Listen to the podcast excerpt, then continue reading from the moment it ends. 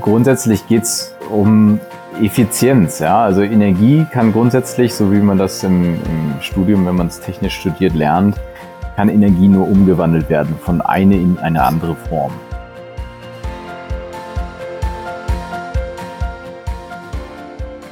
Wenn es um Energieeinsparung geht, geht es einfach darum, weniger dieser Wandlungsprozesse tatsächlich vorzunehmen.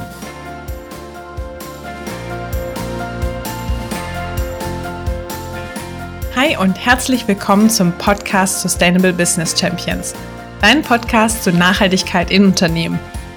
Die energiebedingten Emissionen machten im Jahr 2020 etwa 83 Prozent der deutschen Treibhausgasemissionen aus. Durch Strom- und Wärmeerzeugung entstanden in Deutschland 2019 Umweltkosten von rund 135 Milliarden Euro. Um die Klimaschutzziele zu erreichen, müssen wir also unseren Energieverbrauch reduzieren. Heute unterhalten wir uns mit Christoph Berger darüber, wo große Einsparmöglichkeiten liegen, welche Vorteile diese bieten und wie eine nachhaltige Energiewirtschaft aussehen kann. Christoph ist Gründer und Geschäftsführer der Willisto GmbH. Das Unternehmen hat sich auf die effiziente Nutzung von Raumwärme spezialisiert. Und dieser Podcast ist eine Kooperation mit dem Bundesverband Nachhaltige Wirtschaft. Hallo Christoph, herzlich willkommen zum Podcast Sustainable Business Champions. Ich freue mich unglaublich, dass du dir heute die Zeit nimmst, mit uns gemeinsam über das Thema Energieeinsparung zu sprechen. Herzlich willkommen. Hallo, moin. Du hast dich heute aus dem hohen Norden dazugeschaltet und ähm, das freut mich. Und ähm, es ist ja aktuell ein sehr spannendes Thema, Energie, Energiemanagement und Energieeinsparung vor dem ganzen politischen Hintergrund und auch ähm, ja, äh, weltweite Entwicklungen, die uns auch betreffen, die Deutschland sehr stark betreffen und auch ähm, alle einzelnen Konsumenten.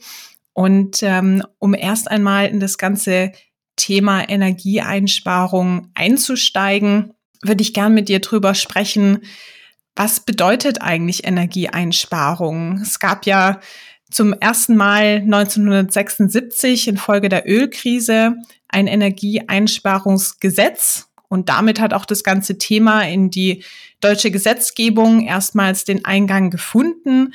Und vielleicht kannst du uns noch mal ein bisschen den Einblick geben und mitnehmen, was man unter dem Thema generell verstehen kann. Ja, gerne. Also grundsätzlich geht es um Effizienz, ja. Also Energie kann grundsätzlich, so wie man das im, im Studium, wenn man es technisch studiert, lernt, kann Energie nur umgewandelt werden von eine in eine andere Form. Im Beispiel von Wärme kann das zum Beispiel sein, dass man Gas in Wärme umwandelt ähm, als Energieträger jeweils oder äh, im Strombereich kann entweder Kohle zu Strom gemacht werden oder beispielsweise Wind zu Strom. Das heißt, Energieformen werden einfach nur ähm, umgewandelt in andere Formen. Ähm, und insbesondere, wenn ich natürlich fossile ähm, Energieträger habe, dann ähm, stoßen die am Ende durch diese Umwandlung, durch Ineffizienzen im Prozess beispielsweise, aber auch chemisch gesehen äh, werden CO2-Emissionen noch andere ähm, Gase emittiert, die am Ende äh, zur Erderwärmung und, und Klimaerwärmung führen. So, und wenn es um Energieeinsparung geht, geht es einfach darum, weniger dieser Wandlungsprozesse tatsächlich vorzunehmen. Ähm, technischer kann man auch später von, von, von Entropie, von dem Theorem von Entropie sprechen. Das geht aber vielleicht für heute jetzt so weit, für die Hörer und Hörerinnen, die das interessiert. Die können sich das aber natürlich gerne mal näher anschauen, was das bedeutet. Okay. Und das bedeutet, Energieumwandlung, kann da auch Energie verloren gehen? Also äh, rein thermodynamisch oder, oder technisch gesehen kann keine Energie vernichtet oder verloren gehen, sondern sie wird immer nur in niedriger, in niedrigere, oft in niedrigere Energieform gewandelt. Das heißt, Wärme hat einen ähm, geringeren Energiegehalt, sage ich mal, im Sinne von nutzbarer Energie als beispielsweise Strom. Ja, äh, und dadurch, wenn ich jetzt beispielsweise Gas in ähm, Wärme umwandle, kann ich ja Wärme als Energie nutzen, aber sobald es natürlich an die Umgebungs, Umgebung abgegeben wird, beispielsweise durch ein Gebäude, ist sie dann nur noch in der Umwelt und die kann ich weiterhin zum Beispiel mit Wärmepumpen noch nutzen, aber der Aufwand wird immer schwieriger, um natürlich dadurch nutzbare Energie zu erzeugen. Okay, das heißt, man hat dann einfach Verluste, die entstehen. Genau, richtig. Mhm. Okay. Und wie kann ich mir das vorstellen? Das heißt beispielsweise fossile Rohstoffe, die werden entnommen und umgewandelt in Energie und durch diese Umwandlung entstehen dann Umweltauswirkungen wie beispielsweise die CO2-Emissionen. Genau, ja, also am Ende sind es ja nicht die, also die, die Rohstoffe selbst sind ja am Ende Energie in irgendeiner Form, sei das Öl, was sehr lange ähm, irgendwo lag und Energie angesammelt hat, genauso wie Holz eine Form von Energie ist, ja, weil da natürlich durch irgendwelche Strukturen etwas gewachsen ist, was Energie bündelt, ähm, was sich dann durch beispielsweise eine Verbrennung wieder in Wärme umwandle und dadurch natürlich Gase, aber auch Feinstoffe, äh, Feinstaub etc. freisetze. Okay. Und ähm, man hat ja festgestellt, wir diskutieren ja ganz viel auch in der Öffentlichkeit darüber, der Wandel von fossilen Energieträgern hin zu erneuerbaren Energien, um diese Umweltauswirkungen zu reduzieren, aber de facto auch bei den erneuerbaren Energien ist natürlich die Umweltauswirkung geringer, aber es gibt trotzdem auch Umweltauswirkungen, die vorhanden sind. Korrekt, ja. Mhm, okay. Und ähm, Langfrist, Langfristszenarien zeigen ja, dass ein sinkender Energieverbrauch eine ganz wichtige Voraussetzung ist für wirksamen Klimaschutz. Und laut des Umweltbundesamtes wurden für Raumwärme in Gebäuden in Deutschland im Jahr 2021 rund 31,8 Prozent des gesamten Energieverbrauchs aufgewendet. Und zum Vergleich, die gebäuderelevanten Wärmeverbräuche, das heißt Raumwärme und Warmwasser, waren damit rund 35,4 Prozent höher als der Verbrauch des Verkehrssektors, der rund 27,1 Prozent des gesamten Energieverbrauchs ausmacht. Und damit die Energiewende gelingen kann, bedeutet das, dass wir unbedingt auch eine Wärmewende brauchen. Und hier die Frage an dich, Christoph, wo liegen denn da die größten Einsparmöglichkeiten? Ja, ähm, das ist auf jeden Fall erstmal grundsätzlich sehr richtig, dass wir eine Wärmewende brauchen. In der Energiewende wird oft rein von der elektrischen Energie in der Vergangenheit gesprochen.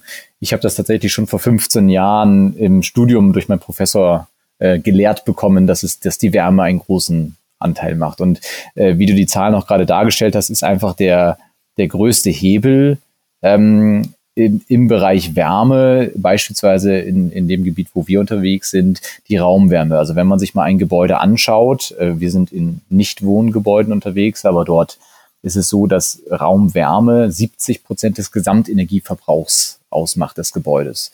Das heißt, ich kann natürlich im Strom, nehmen wir mal ein Bürogebäude, sparen, indem ich die Lampen durch energieeffizientere Lampen austausche. Ich kann beispielsweise sagen, ich nehme mal ein, ein Beispiel, ich habe nicht mehr zwei Monitore, sondern ich nutze nur noch einen Monitor. ähm, aber die, die Einsparmöglichkeiten sind nicht annähernd so groß, wie wenn ich tatsächlich am Wärmebedarf oder an der, am Wärmeverbrauch des Gebäudes drehe und dort ähm, in, in unserem Fall, was wir bei Willisto machen, einfach nicht heize, wenn die Räume nicht genutzt werden. Ähm, Im Moment ist es tatsächlich so aus der Vergangenheit im, ich sag mal, Energieüberfluss, dass man Gebäude einfach in, dem, in sehr, sehr vielen Fällen zumindest 24-7 einfach durchheizen lässt. Und auch im Markt immer wieder noch die, die Vorurteile oder Mythen da sind, dass angeblich durch Absenkung von Temperaturen mehr Energie aufgewandt werden müsste, um das Gebäude wieder aufzuheizen, äh, als man dadurch spart. Ähm, das muss man sich tatsächlich im, im Detail immer anschauen. Das ist eine rein mathematische Rechnung, wie groß das Integral für beide Teile ist. Aber ähm, auch das, was wir machen, zeigt, dass dort Rieseneinsparpotenziale noch vorhanden sind und wir teilweise zwischen 20 und 30 Prozent äh, ohne Komfortverluste beim Wärmeverbrauch einsparen können. Es gibt natürlich sehr viele Wege, um einzusparen. Ich kann auch das Gebäude größer, also mehr dämmen. Ich kann neue Fenster einsetzen. Ich kann die Wärmeerzeugungsanlage tauschen. Ich kann von fossil auf erneuerbar vielleicht wechseln, indem ich beispielsweise eine Wärmepumpe mit erneuerbaren Strom betreibe und, und, und. Aber im Kern geht es erstmal sinnvollerweise darum, Energie, also weniger Energie auf, zu benutzen. Ja, weil äh, jede Energie, die ich benutze, muss auch irgendwie erzeugt werden. Und wie wir eingangs schon sagten, auch erneuerbare Energien haben natürlich in irgendeiner Form einen Fußabdruck, weil eine Windkraftanlage mit Beton ebenfalls natürlich Umweltauswirkungen hat. Ja, plus eben auch die Auswirkungen auf die Natur, die da genau. ja dann auch mit beeinträchtigt wird. Okay. Und wie kann man sich das vorstellen? Raumwärme, du hattest gesagt, ähm, es ist wichtig darauf zu achten, dass Räume nur beheizt werden, wenn sie auch wirklich genutzt werden. Gibt es da Regulierungsmöglichkeiten oder was gibt es da für Möglichkeiten, Installations-, Anschaffungsmöglichkeiten, um das auch wirklich umsetzen zu können? Ich sag mal, je nach, je nach Anwendungsfall gibt es unterschiedliche Möglichkeiten. Das, was heute ja auch durch die Bundesregierung oder auch durch verschiedene Verbände sehr stark auch in den Vordergrund gerückt wird, sind tatsächlich smarte Thermostate. Das kann man zu Hause machen, indem man, ich sag mal, vom Baumarkt-Thermostat, wo man einen Zeitkalender einprogrammiert, bis hin zu Anbietern, die ähm, intelligenter funktionieren, beispielsweise mit dem GPS-Signal des Handys. Ähm, wenn ich in den Gewerbe- und öffentlichen Bereich gehe, brauche ich Technologien, die mehr automatisiert funktionieren. Ähm, da sind wir mit Willisto unterwegs, dass wir tatsächlich erkennen, wann Räume genutzt werden und dann nur noch dann heizen und vorheizen, bevor die Leute kommen, wenn der Raum tatsächlich genutzt wird. Und ähm, da gibt's einfach äh, die unterschiedlichsten Möglichkeiten, je nachdem, wer am Ende die nutzende Person ist, äh, um ich sag mal, sinnvoll einzusparen im Sinne von Aufwand, Kosten, ähm, weil natürlich in einer, in, in dem Wirtschaftssystem, was wir haben, muss sich das bestenfalls auch oft wirtschaftlich wiederum rechnen. Ähm, sonst werden seltener solche Investitionen, die dann dafür notwendig sind, getätigt. Aber nicht nur Thermostate sind natürlich eine Möglichkeit. Ich kann auch, nehmen wir mal an, ich habe einen alten Wärmeerzeuger im Keller, ähm, der mag gegebenenfalls nicht so effizient laufen ähm, den könnte ich durch äh, einen effizienteren Wärmeerzeuger tauschen. Dadurch spare ich natürlich auch, aber nicht in, in der Zeit, in der ich Energie nutze. Also dann heize ich ja immer noch 24-7 durch, nur halt effizienter in der Erzeugung. Für uns ist es einfach sinnvoll, dass Energie, die gar nicht gebraucht wird, gar nicht erst erzeugt oder in dem technischen Sinne tatsächlich umgewandelt wird in Wärme. Mhm. Okay. Und da kann man dann auch nochmal unterscheiden zwischen Industrie beziehungsweise Gewerbe und privaten Haushalt. Genau, einfach die, die, die Anwendungsfälle sind zwar recht ähnlich, sage ich mal, die Nutzenden sind aber natürlich unterschiedlich. Während ich zu Hause die Energie selber zahle, ähm, bin ich natürlich bereit, auch selber in die Steuerung einzugreifen und sagen, wann soll eigentlich geheizt werden. Und ich bin auch bereit, auf meine eigenen Kostenkomfortverluste einzugehen, beispielsweise, um mehr einzusparen was vielleicht diesen Winter viele Leute äh, in Deutschland oder auch europaweit getan haben. Ähm, während ich aber natürlich in einen Gewerbe, öffentlichen Bürokontext gehe, ähm, habe ich ein anderes Verhältnis, denn die Menschen in diesen Gebäuden sind ja nicht die, die Energie zahlen. Das heißt, sie sind eigentlich Trittbrettfahrer und nutzen zwar die Energie, zahlen sie aber nicht und dadurch ich sag mal, plakativ gibt es eine große Anzahl von Personen, die sagen, naja, das muss ja natürlich warm sein, wenn ich arbeite. Also soll die Heizung auf jeden Fall an sein, wenn ich da bin. Und wenn es keine technische Möglichkeit gibt, die sinnvollerweise genau auf den Bedarf dieser einzelnen Räume einzustellen, dann wird durchgeheizt. Weil es kommt ja keiner nächsten Morgen um 5 Uhr morgens und stellt überall die Heizkörper manuell an. Das wäre ein zu großer Aufwand. Das stellt man sich ein Gebäude vor mit 600, 700 Mitarbeiterinnen, ähm, ist es einfach nicht praktikabel. Und der, die verantwortliche Person, die vielleicht im Gebäudemanagement unterwegs ist, weiß gegebenenfalls gar nicht, wann welche Räume genau wie genutzt werden. Ähm, zumindest nicht so genau, dass die Heizung darauf manuell abgestimmt wird. Der Aufwand passt nicht. Das heißt, da sind es dann mehr automatisiertere Technologien, die genutzt werden. Hm, okay, ja. Und dann kann ich mir vorstellen, gerade in diesem Büroumfeld, wie du es gesagt hast, wenn es da auch Regulierungen gibt an den einzelnen Heizkörpern. Die eine Person, die mag es wirklich sehr, sehr warm, die andere ein bisschen kälter. Also kann ich mir auch da vorstellen, gibt es einfach ganz unterschiedliche Regulierungen und dass man dann auch einfach nach Feierabend nach Hause geht und vergisst, die Heizung runterzudrehen. Ja, ich würde es den Leuten auch gar nicht so vorwerfen, dass sie es, dass es vergessen, ähm, weil es ist im Prinzip eigentlich im Rahmen ihres Anstellungsverhältnisses nicht ihre Verantwortlichkeit, das zu tun. Im Rahmen eines Umweltbewusstseins könnten sie es tun, ja, aber am Ende, wenn ich abends die Heizung runterdrehe, dann ist es ja nächsten Morgen kalt, weil keiner sie wieder hochdreht. Und ähm, jetzt kann man natürlich einmal sagen, okay, dann gibt es einen Komfortverlust für die einzelne Person, die viele Leute vielleicht nicht bereit sind einzugehen. Auf der anderen Seite gibt es eine Arbeitsstättenverordnung, die vorschreibt, wie warm es sein muss, wenn die Leute arbeiten. Also da gibt es halt verschiedene Faktoren, die ich dann auch einhalten muss. Ähm, und da kommt man dann eigentlich zwangsweise dazu, dass man doch schon relativ viel Technologie braucht, damit das automatisiert auch funktioniert. Hm, okay. Das heißt, es wäre dann eher die Aufgabe oder Verantwortlichkeit des Gebäudemanagements, das auch genau. sicherzustellen. Richtig, ja. Okay. Hm.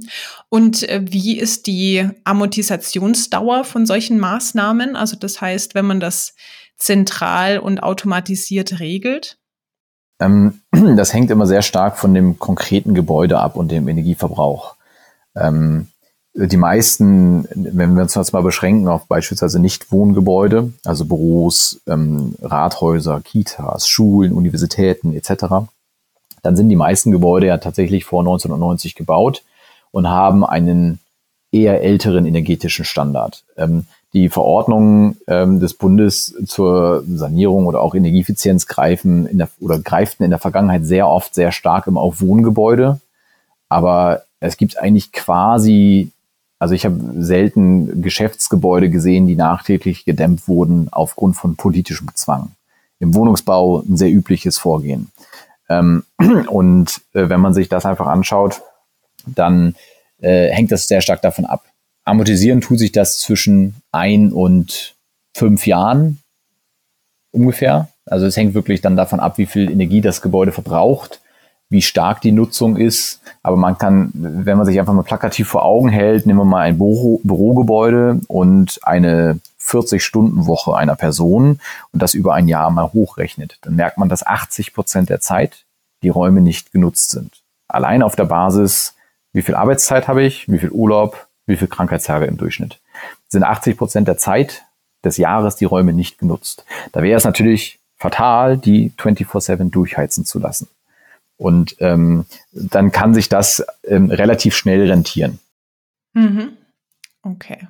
Das heißt, es hat gar nicht, also gerade im gewerblichen Bereich, gar nicht so viel mit Verzicht zu tun, also dass man auf eine gute Raumtemperatur verzichten müsste, sondern einfach ein besseres Management, eine bessere Regulierung.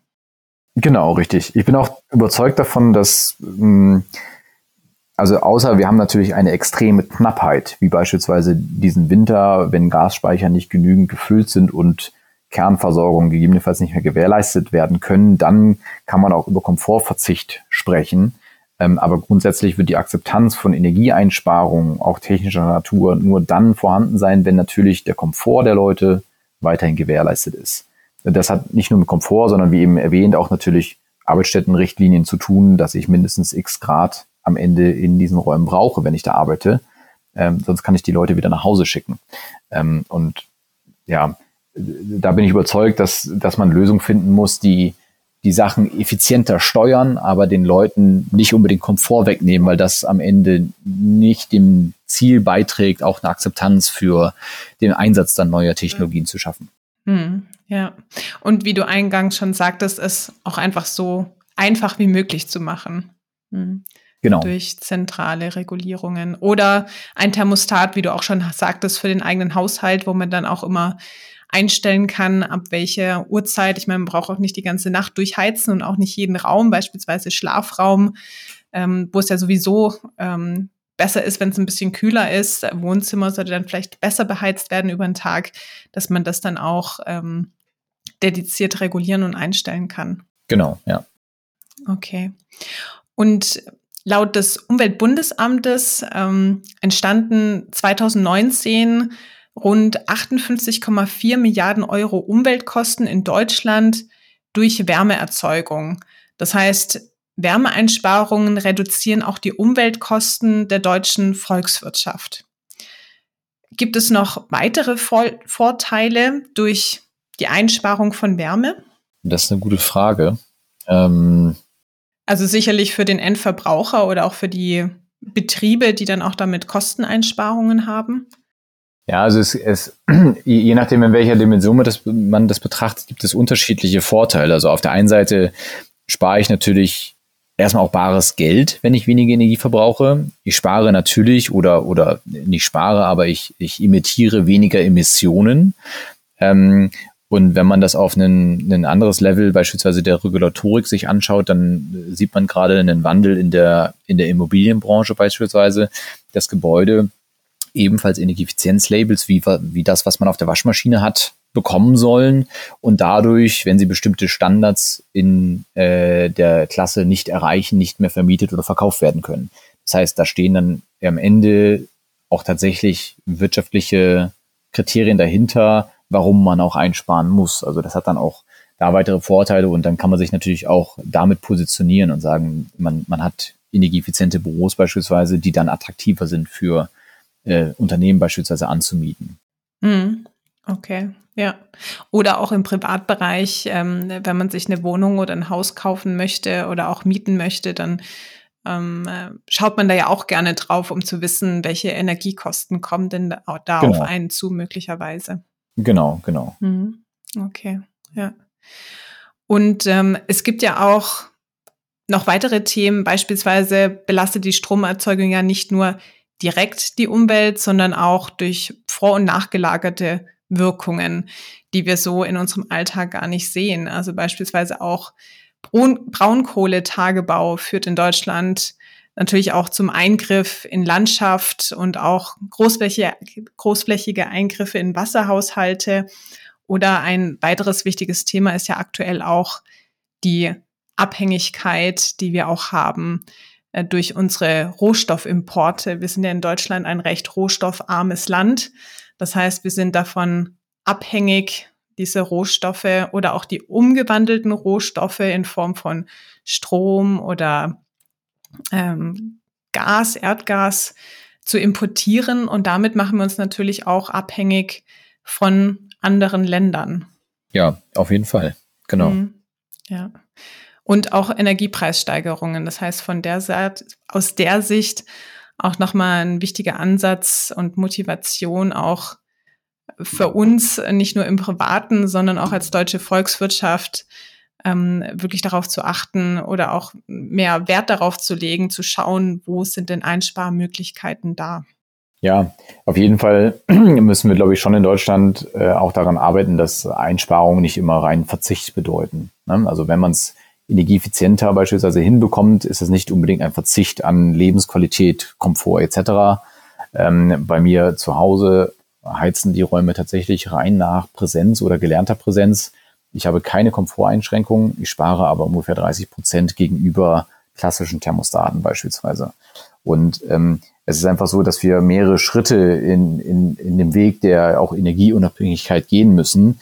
Und ähm, da sollte man auf jeden Fall im ersten Schritt sehr schnell günstige und niedrig investive Maßnahmen nutzen. Das sind beispielsweise ähm, Optimierung an der Steuerung und Regelungstechnik der Heizungsanlagen, sei das an der Erzeugung oder an den Heizkörpern mit den Thermostaten.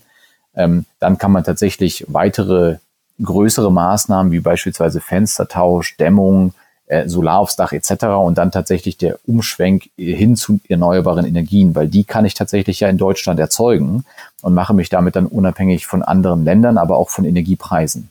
Hm. Ja. Und äh, das bedeutet auch, äh, wenn wir uns jetzt mal so überlegen, wie kann denn der Umbau der Energiewirtschaft hin zu mehr Nachhaltigkeit aussehen, was definitiv eine große Herausforderung ist. Ähm, da wird ja in der Öffentlichkeit, werden eigentlich so aus der Wahrnehmung zwei Themenfelder ganz stark diskutiert. Einmal das Thema Energieeffizienz, ähm, dann auch die Substitution von fossilen nuklearen Energieträgern durch erneuerbare Energieträger, aber eben weniger dieses ganze Themenfeld auf der Nachfrageseite, die Suffizienz zu steigern. Also das heißt, den absoluten Energieverbrauch zu reduzieren. Was würdest du sagen? Und ich aus meiner persönlichen Meinung, ich denke, wir brauchen alle drei Sachen. Also wir müssen natürlich effizienter mit der Energie umgehen und gerade was du auch gesagt hattest, gucken, wie können wir denn die Verluste in der Umwandlung auch reduzieren. Und ähm, die Energie, die wir haben, auch wirklich effizient nutzen. Dann natürlich auch die Transformation von den äh, fossilen und auch nuklearen Erdenergieträgern hin zu erneuerbaren Energieträgern. Ähm, aber man muss ja auch das Thema Suffizienz und Energieverbrauchsreduktion ähm, betrachten. Hast du eine Vorstellung, wie in dem Rahmen eine nachhaltige Energiezukunft aussehen könnte? Also eine Idee oder Vision oder auch schon konkrete Ansätze? Ja, also der, der dritte Punkt ist tatsächlich relativ schwer. Ne? Ähm, denn durch, durch natürlich, gut, Deutschland ist natürlich irgendwo in den Einwohnerzahlen wahrscheinlich ein eher schrumpfendes Land. Dadurch könnte man begründen, dass gegebenenfalls weniger Energie dadurch später verbraucht wird. Aber durch die, durch die wachsende Wirtschaft wird wahrscheinlich erstmal grundsätzlich der Energiebedarf steigen und ähm, einer der wichtigen Wege ist natürlich die Elektrifizierung, weil erneuerbare Energien einfach Strom produzieren am Ende. Ähm, und damit sind die gemeint, die tatsächlich am Ende äh, erneuerbarer und, und langfristig auch er, äh, erzeugt werden können. Und äh, das führt aber natürlich dazu, ähm, dass ich am Ende wiederum, sei das Infrastruktur, sei das andere Themen, äh, dazu bauen muss, ähm, was das System größer und komplexer und am Ende wahrscheinlich insgesamt mehr Energie verbrauchen lässt. Dafür ist er erneuerbar erzeugt. Also da muss man halt ein gutes Gleichgewicht finden, ähm, wie das gut funktioniert. Aber die, Tran die, die Transformation wird auf jeden Fall nicht von heute auf morgen gehen. Sie müsste aber schnell funktionieren, dass wir, nehmen wir mal den Gebäudesektor mit diesen hohen Emissionen aufgrund jetzt der, der Wärmeverbräuche, ähm, ist es total naheliegend natürlich zu sagen, wenn es genügend erneuerbare Energien stromseitig gibt, dann tatsächlich mit diesem Strom über Wärmepumpen zu heizen beispielsweise. Ähm, was ich sag mal vor so 10, 15 Jahren war noch die ganz klare Aussage, mit Strom wird man nie heizen, weil Strom ist die höchstwertigste Energie, die es gibt. Und dementsprechend ähm, macht das keinen Sinn. Aber sobald sie natürlich erneuerbar erzeugt wird, wird es immer attraktiver, das so zu tun. Ähm, und äh, da bin ich überzeugt, dass sehr viele Sachen in den nächsten 20 Jahren sehr stark elektrifiziert wird und dementsprechend die, die Energiewirtschaft an sich sehr strombasiert funktionieren wird und damit auch die Preise sinken werden für Energie an sich.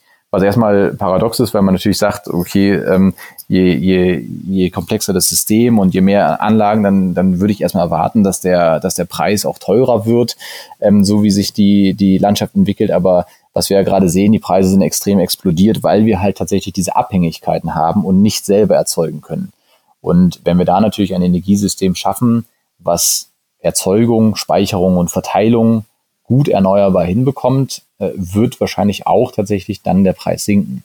Das heißt nicht, dass man Energie im Überfluss und verschwenderisch dann verwenden darf, weil natürlich gilt auch da, äh, jede erzeugte Kilowattstunde auch an erneuerbaren Strom ähm, induziert natürlich Auswirkungen, sei das in der, im Klima, sei das in der Umwelt etc., ähm, in der gesamten Kette, sei das in Erzeugung, im Transport, äh, in der Verwendung und so weiter, sodass auch da ähm, selbst für die Transition selbst ist das zum Beispiel im Wärmebereich ein wichtiger Punkt. Wenn ich nicht erst den ersten Punkt, also Energieeffizienz betrachte und reduziere, dann werde ich in mein Gebäude eine Erzeugungsanlage einbauen, die eigentlich überdimensioniert ist. Ja, wenn ich jetzt davon ausgehe, ich heize 24-7 durch und ersetze jetzt einfach den Gaskessel zu einer Wärmepumpe, die mit erneuerbarem Strom heizt, ähm, dann ist es eigentlich tatsächlich erst sinnvoll, den Energieverbrauch so stark zu reduzieren wie möglich durch Energieeffizienz. Und dann brauche ich auch eine deutlich kleinere Wärmepumpe,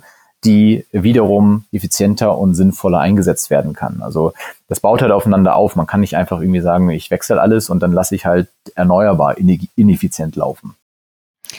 Ja, Vielen Dank, dass du noch mal darauf hingewiesen hast, dass man auch bei erneuerbaren Energien darauf achten muss. Ja. Das, das äh, ist mir wirklich ein wichtiger Punkt, weil ähm, nicht, dass wir da einen Rebound-Effekt haben, also dass man sich denkt, äh, wir haben ja jetzt alles aus erneuerbaren Energien, das heißt, wir können damit umgehen, wie wir möchten. Es ist natürlich eine Einsparung, auch eine Reduktion an Umweltauswirkungen, aber dennoch haben die auch einen Eingriff auf genau. die Umwelt und auf die Natur. Okay.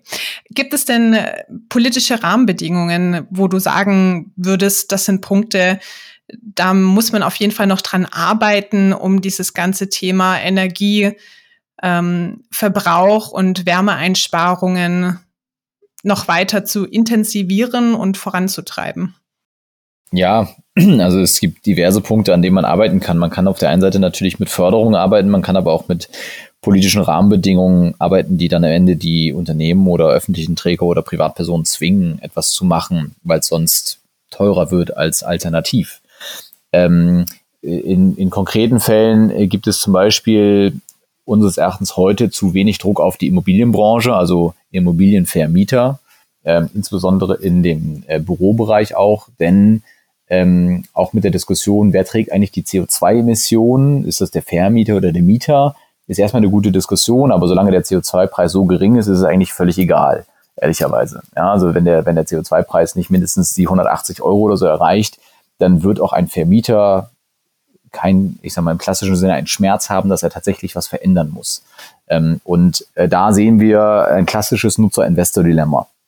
Ähm, das muss meines Erachtens politisch aufgelöst werden, ähm, damit tatsächlich die Vermieter in die Pflicht genommen werden, ihre Gebäude zu optimieren, ob obwohl natürlich die Mieter das Gebäude nutzen und verbrauchen und davon also das zahlen. Und ähm, diesen, die, diesen Punkt muss man, glaube ich, auf jeden Fall ähm, zeitnah lösen, damit auch in solchen Gebäuden Energieeffizienz schneller vorankommt.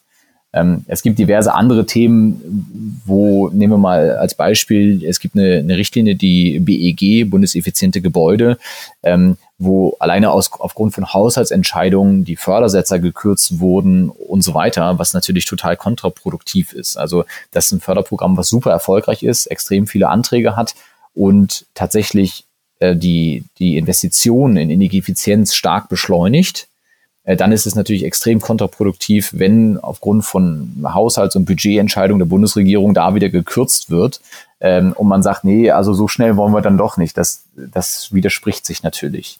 Ähm, also da gibt's glaube ich, schon ganz gute Ansätze ähm, und bei paar anderen Themen muss tatsächlich noch nachgelegt werden, damit man das in die richtigen Bahnen lenkt. Grundsätzlich bin ich aber der Überzeugung, dass natürlich die Marktwirtschaft vieles lösen kann. Dafür müssen die Rahmenbedingungen dann politisch, wie zum Beispiel eine hohe CO2-Steuer, ähm, gegeben werden, damit es marktwirtschaftlich gelöst wird. Okay, super.